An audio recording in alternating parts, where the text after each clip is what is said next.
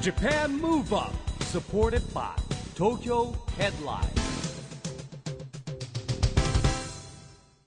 こんばんは日本元気にプロデューサーの市木浩司ですナビゲーターのちぐさです。東京 FM ジャパンムーブアップこの番組は日本を元気にしようという東京ムーブアッププロジェクトと連携してラジオでも日本を元気にしようというプログラムですはい、また都市型フリーペーパー東京ヘッドラインとも連動していろいろな角度から日本を盛り上げていきます。さあ、市木さん、はい今日は、えー東京ヘッドラインの最新号がスタジオにあります。またまた豪ね華な登坂博表文さ紙んと、がね雪の中花条あやみさんの2月1日、はい映画公開ということでございます、はい特集記事がね、はい載ってたりしますけれども、うん東京ヘッドラインでぜひあのいろんな情報をゲットしていただいてインスタ映えのスポットとかね、はいそうそう探していただくのもいいかなと思うんですよ、うんあのーおすすめスポットとか載ってますよね載ってますよ、イベントとかもうん、でねあのウェブサイトでは動画もありますからね、うんうんおすすめスポットは参考にしていただきたいと思います、こうやって今2人でね紙面を見ながら普通にもう読んで終わりそうですよな んか黙読して黙読してどうするん2だって、時ね、間ぐいらい経っちゃいそうですけど、はいうんそのぐらいねちょっとあの引きがある記事がたくさん載ってるんでチェックしていただきたいと思います、そして、えーお気に入りの場所に出かけてインスタ映えの写真撮っていただければと思うんですが、うん今日のゲストはなんとですね、うんそんなインスタグラムフォロワーが130万人超えという130万人ってどういうことですかねすごい数人口で考えたたらどこと一緒くらいだろうみたいな、ね考えち考ゃうねえちゃいますよね、うんえーモデルの近藤千尋さんです、近藤さんはですねなんと我々と縁がある岡山出身ということなんですよね、でまあモデルの活動の他にですねタレントとしてバラエティ番組にも数多く出演してますし旦那さんがですねお笑いトリオジャングルポケットの太田博久さんはい相性はチピちゃんチでピちすゃんねね可愛らしい、えーいろいろお話をお伺いしていきましょうこの後は近藤千尋さんのご登場ですジャパンムーブアップサポーテッドバイ東京ヘッドラインこの番組は東京ヘッドラインの提供でお送りします Japan Move Up それでは今夜のゲストモデルの近藤千尋さんですようこそいらっしゃいましたお願いします。よよろしくお願いしおます願いしおま願いすします。番組初登場でいらっしゃるんですけれども、実は縁がありまして、ねはいえなんと岡山出身岡山ご出身はいでそうなんですといよ。うことあねの私たち番組でもう年に2年回年3回ぐらい平均で行きま3すね回は必ず行きますよねそう黒岡山におお世話になっておりましてもう嬉しい限りでございます。いつもお邪魔しておりますありがとうございざいます。もう大生まれもずっと岡山でいらっしゃるんですかそうです。もう生まれた時から岡山で、えとー大学で名古屋に行ったんですけうんど、それまでもずっと岡山で過ごしてました。岡山って俺忘れられる県なんで本当ですそうそういうこともあって始まったんですよこ言のい方が企画はあの、まそうだあ、よアーティストの岡山方にとかがよくコンサートでツアー回られるとあそうそうだから意外と時々ま通来てくださらない、うん通り過ぎられる県多いみたいなことですよねうん春の日岡山を忘れないでねうんということで始まったんですよね嬉しい岡山ムーブアップそうなんですはいね。ろんなゲストの方ね番組はいに出演という形で、あの岡山に登録に来てくださってあのイオンとかはかなりお世話になってるんですけそうど駅前の駅イオン前のいイオンやもうイオンができた時お祭り騒ぎでしたもん。本当ですあか本当にやっぱそうなんですね地元の方だってで駅からだってもうすぐじゃないです目のか前で大きい直結です。直はい結何でもありますもんね,、うんねね早い時はねラジオの登録やって終わったらすぐ新幹線で帰ってきますもんねそうです よねもうアクセス抜群ですから、うんあの岡山は市ですかまあその周辺というかあ、岡山市出身です。うんはうい。んじゃあもうどまさにですねいつも我々がお邪魔しているエリアですそうねそう裏じゃとかね裏じゃ祭りとかあ裏り茶ます祭よりいいですよね。あのインスタ拝見してると、はいお正月とか今年も戻られたのはい、もうゆっくりとゴロゴロお餅を食べてう、ん寝て、うん起きて、寝てみたいな生活をしてま した。最高ですね、はい正しいお正月の過ごし方ですよね、はい。あのちっちゃい時はどんなお子さんだったんですか岡山にいらっしゃる時そうですね、もうやっぱりもう自然が溢れているので、うんあのお米とかも私のあの祖父と祖母が作ったお米を育っあ食べて過ごしてたような本当うにん自然いっぱいで育った女の子でしたね。うーうんんその頃からでもやっぱおしゃれは好きだったりモデルさんになりたいって気持ちがあったんですかいやもうまさか自分がこういう世界に入れるとも思ってなく本当に無縁の生活をしていたのでお化粧とかはそうですね大学生になってから初めてえしーましたね、うんへもう校則も厳しかったのでえずへーっともうあの友達とトランプとかで遊んでましたええもう高校生の時とかもうまさにイケイケいやものうイメージなんですけど全然ね読者モデルとかねねもえうもう 全然程遠い生活でしたよ、全本然違う当にもへえそうなんですね、なんかあの部活とかはされてたんですう、かはあの珍しいんですけどハンドベル部っていうあこれね鳴らすやつでしょそうです鳴らそうすやでつすいいが綺麗な音色が出るんですよハンドベルはそ確うかなんにです綺よ麗ですけどうねん、でも手首しか使わないみたいいなや違もうう足腰使うんですえよ足腰使ハうンのドベルってへそうなえんですよそもっうか屈伸しながらなんかこうそうなんですよえー強弱つけなが強弱らつける屈伸するのかも考えてみればそうかも本当にそうです本当ですか屈伸が大事なんですよねへもーうハンドベル部ってそうなのであの中学校と高校がつながってるあの学校だったので、うんうん6年間ハンドベル部をしてました、へえもうじゃあ大好きじゃないですかハンド ベルすね6年間費やしたぐそうらでいすねもう青春はハンドベル部でしたね、えー、意外です ねなんかあの男子のスポーツバスケット部とか、なんかスポーツ部のバスケ部とかの、はい、マネージャーとかさ花形ななんか憧れたどういうイメージですかそ なれんかもう謳憧歌しれてるイたメージな どういうイメージそれいなんきかなもういりいけて マネーるジャー女イメー子ジいけてる女いけ子てるのマネージャーイメマネーージャージなりたかったんですけど、うんもう残念ながら女子校だったんですよあーあそなうるかほどじゃあ、ねそうなんですよもうう中高大と女子大だ女子校だったので、えー大学も女子大学も女子です、えーもうおえでもそんんな中どうしてこんなモデルの世界にねじゃあきっかけ入っはてきたわけです逆かに何だったそうなんでんでしすよそれはあの名古屋に出て、あのプラプラ街を歩いてたんですけど、うんそしたらあの東海地方限定うのん雑誌の方に声をかけていただいて、そそれでちょっとあのスナップ写真を撮っていいですかって言われたのがきっかけででそれからあの今の事務所に出会はっいて所属したっていう感じえですーあねス。カウトされちゃったんですね俗にねまあそうです ねょうそうですすね、えはい、でも名古屋にいたわけじゃないですか、はいそれから東京に出てきたのはは、えどういーうタイミングなんですとか、まあ、大学をちゃんと卒業したら好きなことやっていいよっていう親のあ素敵な親で約すね束だったので,、はそれであのちょっと夢を追いかけてみたいと思って、は東京に上京しました上京しましたはういん、 うんでもうすぐに、うんうんあの雑誌のはい、表紙だったりとかもう順調にお仕事が上京した途端回っていった感じなんですかいやそんなことないですよもう本当に最初は、うあのーお仕事もなく毎日代々木公園で犬の散歩してました、ええ寂しい、ーはいそれが何かでもご自分の中で努力とかされて、まあそうですねあのー本当にずっと出たい雑誌があったんですけど「うんエスカワイ」っていう雑誌をずっとはい憧れていて、えーそのオーディションがあると聞きつけて、はいオーディションに参加したいとはい、強く願いそしてあのなんとか合格させてもらえうて、んうん勝ち取ったわけですなるほねどでもやっぱよく聞くのがモデルさんって雑誌うん合格した後も、はいやっぱこう表紙までも上り詰めるのがまた大変そうですねあそうなんだじゃないですか、へーだってもう周り皆さんモデルさんであまあ それはそ皆うさでんす素ね敵なんですもあんーその中ででもやっぱ表紙飾れる方って限られたりするじゃないですか、うん限られてますねとか、はいまあね何ページにもわたってこう、うん乗るって大変なことじゃないですか、うんうん工夫したり研究されたりしたんですか、そうですね私はもうモデルさんの中では一番身長が低いぐらい低くて、うん160センチしかないんですけど、えなのであのメイクページで勝負しようと思って。でーえーこう自分に合うメイクを研究したり、角度を研究したりはしましたね。うおーん、だってもう今もお肌がねいやいピカピカです素敵なねととんてでももおござい子ませんさんがいるとは見見えますよねそうなんですよよ、もうまねたちょっとそのお話もとんでねもございませんうんありがとうござい後ほますど伺いたいと思うんですけどもうあの大人気のモデルさんでらしてうん今となってはもう、はいインスタグラムのフォロワー数130 130万万人人ですよ以上もうでいするよのはい。やばいですね僕まだもう皆さんのおかげで。本6500人ぐらいな当ですか。 1万人目指してるんだからも ういやでももうこれからですよ。本当これからですよとか言って。 あとでじゃあばんもうインスタでぜひね、はいジャパンムーブアップを宣伝してもらってね、はい、ぜひぜ本当ひに宣伝しもうまく他ります力本願でしかないんです一木さんのフォロワー数伸ば伸ばしてそいこううだよっていう他のがもう力本願大事じゃんこれから協調の時代ですよ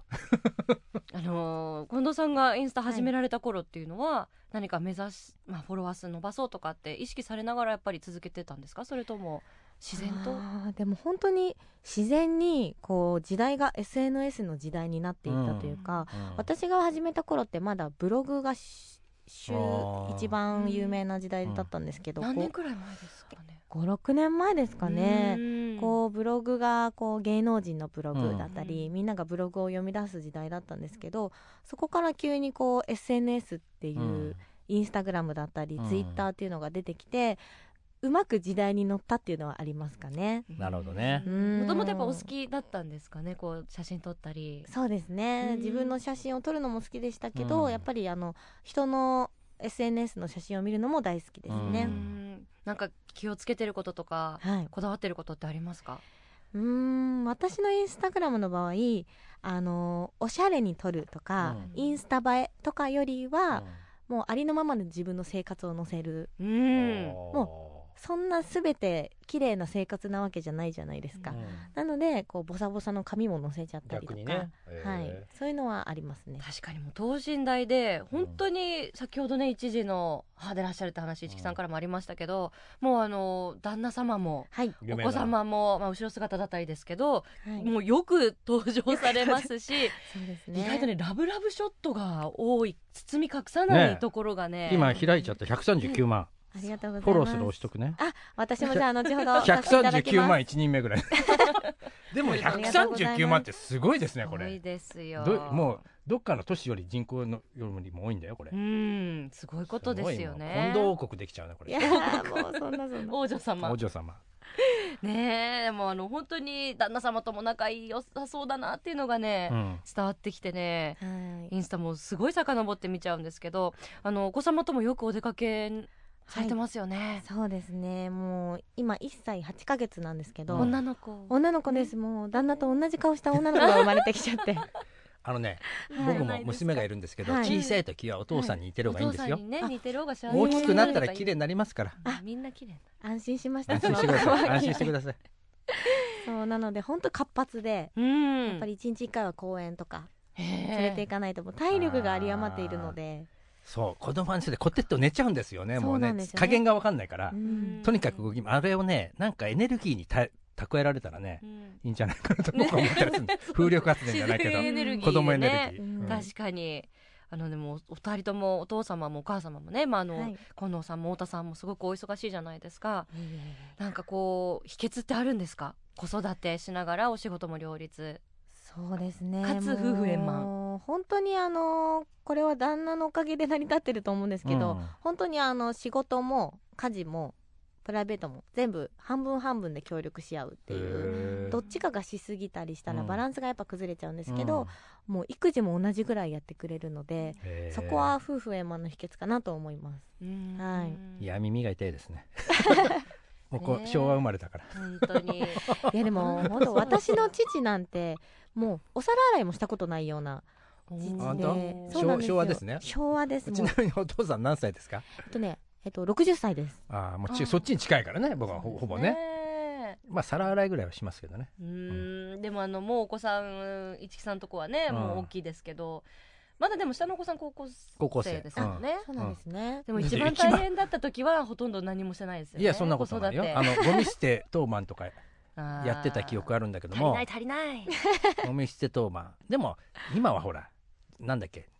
乾燥機もあればさ自動食洗機とかいろいろありますからね食洗機とかいろいろねうん洗濯機僕でも洗濯機入れて助かる家電も増えますけどね洗剤入れて回したらポンってできて乾燥機回したうらっんそんなにドヤ顔で言うことのほてこじゃとじゃなないいでですすかね らねはいはいはいでもあの近藤さん ははいあのーまあ半分半分とおっしゃってますけどはい何かちゃんとこうスケジュール調整してじゃあこの日はじゃあ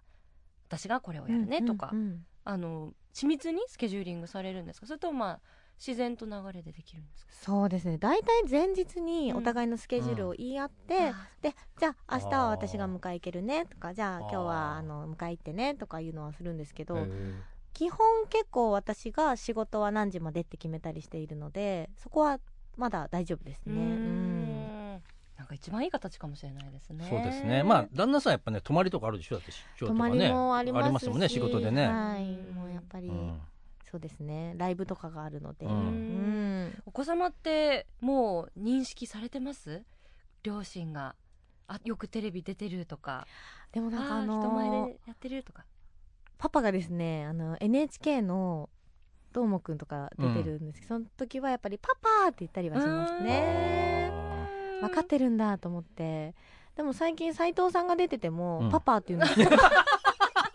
だから分かってないのーっ困りまてすね思ったそりもすれるはん困りですますけねど、うんなんだろうセットで見ちゃってるのかあなーいつも三人でねうんセットだからはい面白いですね成長も楽しみですが、はいえーまだまだお話伺ってまいりますここでですね一旦近藤さんからぜひ日本を元気にするナンバはいー曲をはいリクエストいただきたいんですけど、はい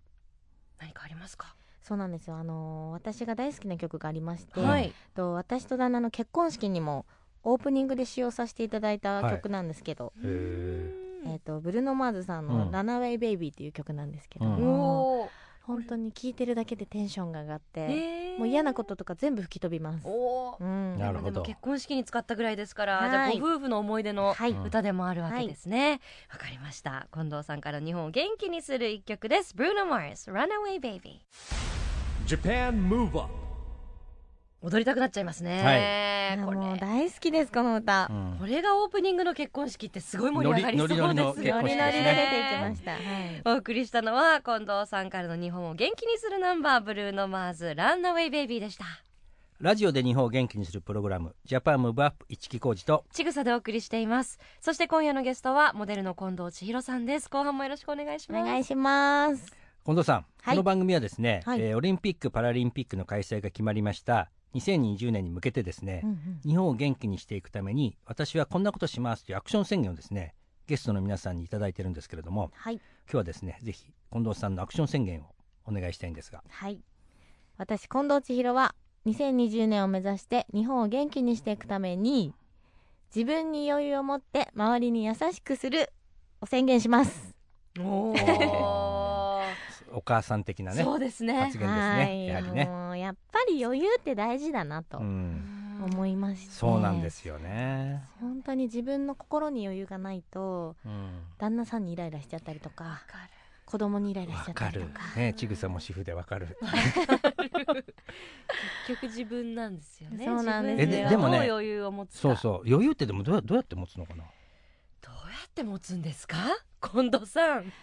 私が最近意識してるのはやっぱり時間に余裕を持つがあー確ーかに確か一番かなって思います確かねこう何事もやっぱり時間に余裕があったら、ゆっくりできるしああーとはあの焦らないし、そうなんだよねイライラしないしあーっていうなんかスケジュールも本当にさ30分刻みとかで入れちゃうから自分あー自分がねでも確かにそう今年ですね、はいおみくじ引いたんですよ、うんそしたら自分の時間を大切にしようって出たのあら、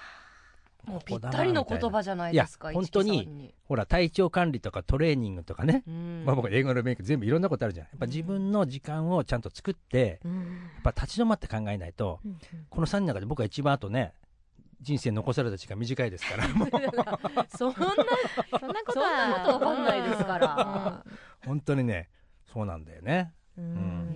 自分の時間を持つってことは大切ですうね、んねえあのでも協力的な旦那様だから、なんかこう自分だけのはい時間って与えてくださりそうというか、そうですねねえこうなんかあの今まではあのお休みだからどっか行こうよっうんて誘ってくれてたんですけど、うんなんかネットで調べてあのお母さんの本音っていうのを見たらしいんですけあどーおうお母さんはどっかに誘われるんじゃなくてあーもう一人になりたいんだよとほうああなるほどねあ、はいい、つも確かにね家事とか育児に疲れてるから、今日は自分の時間を持ってくださいと、うん、だかいうらことですね好きなことしておいでっていう時間が最近あってへ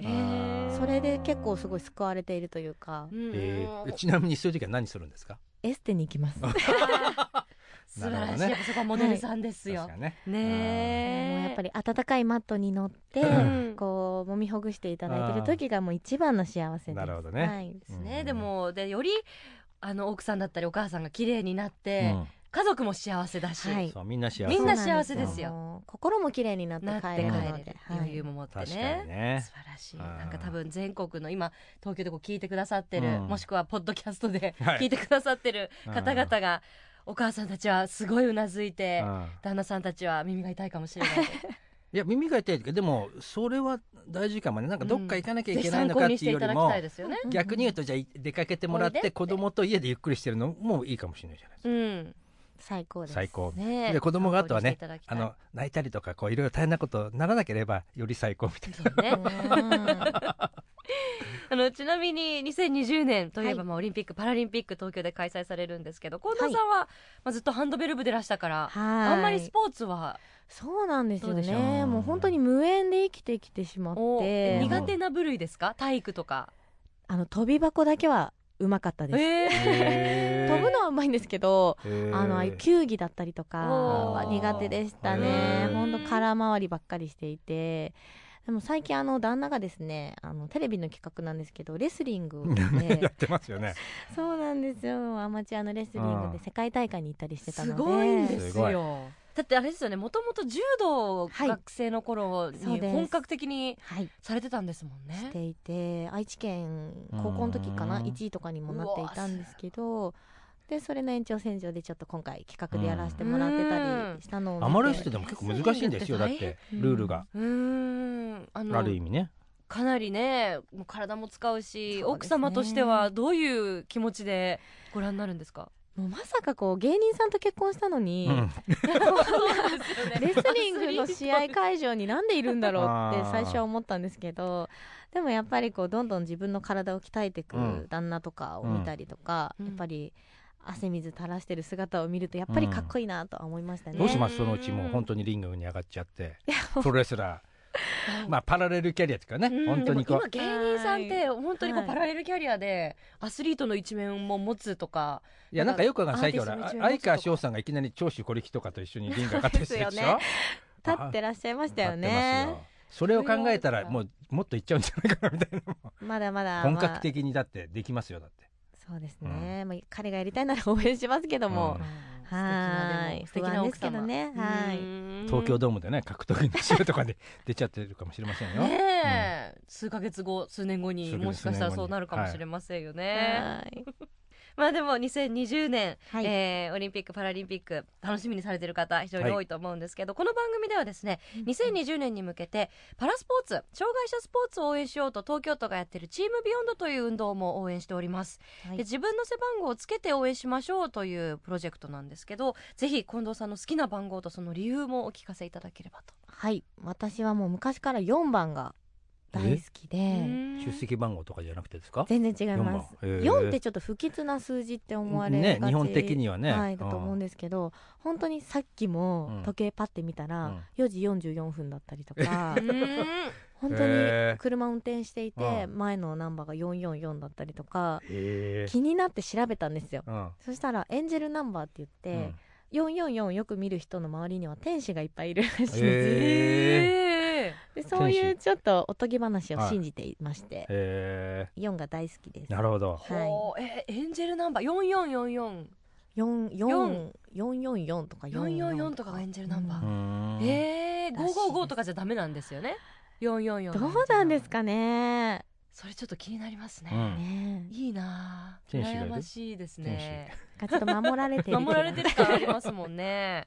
じゃあ4番でよろしいですかそれとも44でも4444でも結構なんうでんあ頑張る本当ですか、はいじゃあ444にしますあーいいですね444はいはいということでただきましたはい。ありがとうございますちなみに近藤さんパラスポーツって接点おあれになったりしますか、接点パラスポーツの方にはないんですけどもあのー昔あのー友達だった方の友達が美容師さんなんですけど、うん私ずっと気づかなかったんですけど義足の美容師さんだったんですへねーでも本当に誰もそのことについて、うんなんだろうかわいそうだったり大丈夫だったり、うんいい意味で声をかけていなくて、うんもう普通の友達普通の、あのー方として接していてうん私はそれですごいそれってあのー周りから見たらちょっとかわいそうだなって思われることなのかなって一瞬考えたんですけど、いやでもうん普通の方としてあのその方もきっとあの扱ってほしいと思うしそれが一番大事なことなんだなって思いましたねその時に。そうなんですよね。みんなうあんの、ね、この番組にもあの、えーパラリンピックでですね、はいあの車椅子バスケやったキャプテンのね、根岸さんとかいらっしゃるけど、みんな言いますよね。やっぱその、なんて言うんだろう、助けてもらえてるというか自分から言うんですけども、うんやっぱそういうふうな特別視はしないでほしいっていうね、んんんいうこと言いますよね。ううんんありがとうございます、はいまだまだ近藤さんにお話をお伺いしていきたいんですが残念ながらお時う間ん、残念ながら保育園に迎えに行かなきゃいけないんですね。すいません 冗談ですけどね。急がないとじゃあ急がなあいのとお別れする前大に変ですよ最後にぜひこれからの夢をお聞かせいただければと思います、はいそうですねもう本当にあの私自身皆さんに支えられてここまであのモデルさんという職業をさせていただけてるのでとこれからはちょっとあのこのフォロワーさんだったりとかうん130万人フォローしていただいてるっていう事実をちょっとこれからもっともっといい方にね、うん例えば岡山を広めていったりとか、そうあですね。のー皆さんが知らない事実をいろんな事実を広めていけるような活動をできたらなと思っていますので、はいこれからも皆さん応援よろしくお願いします、はい、ありがとうございました。は今夜のゲストはモデルの近藤千尋さんでした。ありがとうございますありがとうございます Japan Move Up 今日はモデルの近藤千尋さんに来てもらいましたけども、いやーね、本当に若くていろんなことしてて活動しててですね、素敵ですね。本当そうですね。余裕を持つってことですよ、ねちぐささん。でもなんか簡単にうんもうさらっとやれてるように見えるんですけど、うん多分陰でいろいろやっぱりお母さんとして奥様としてうんモデルとしてうん一人の女性としてたくさん努力はされてるいと思うやんーです自よ由時間はもうエステですからねやっぱりねねえいやもう素敵だなと思いましたね、あのまだインスタフォローされてない方は、はいねこれでフォローしていそうただいですてよまた今後の伸びにも注目していきましょう、さあそして毎月第2月曜日発行のエンタメフリーペーパー東京ヘッドラインからのお知らせです東京ヘッドラインのウェブサイトではウェブサイト限定のオリジナル記事が大幅に増加していますドリームあやさんのフォトコラム「フォトバイあや」エグザイル哲也さんの「ダンスの道」ジェネレーションズ小森隼人さんの「小森の小言」など著名人による連載記事が充実していますよまた東京ヘッドラインでは新たに LINE ニュースでのニュース配信もスタートしました火木道の週3回東京発の旬な話題をお届けしていますぜひ東京ヘッドライン公式アカウントお友達追加してみてくださいということでジャパンムーブアップ今週はお別れの時間です次回も元気のヒントたくさん見つけていきましょうははい、いよいよ2019年になりましたオリンピック・パラリンピックが開催される2020年に向けてますます日本を元気にしていきましょう、はいジャパンムーブアップお相手は市木浩二とちぐさでしたそれではまた来週来週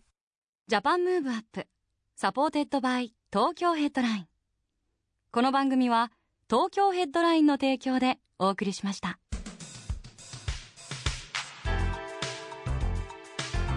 Japan Move Up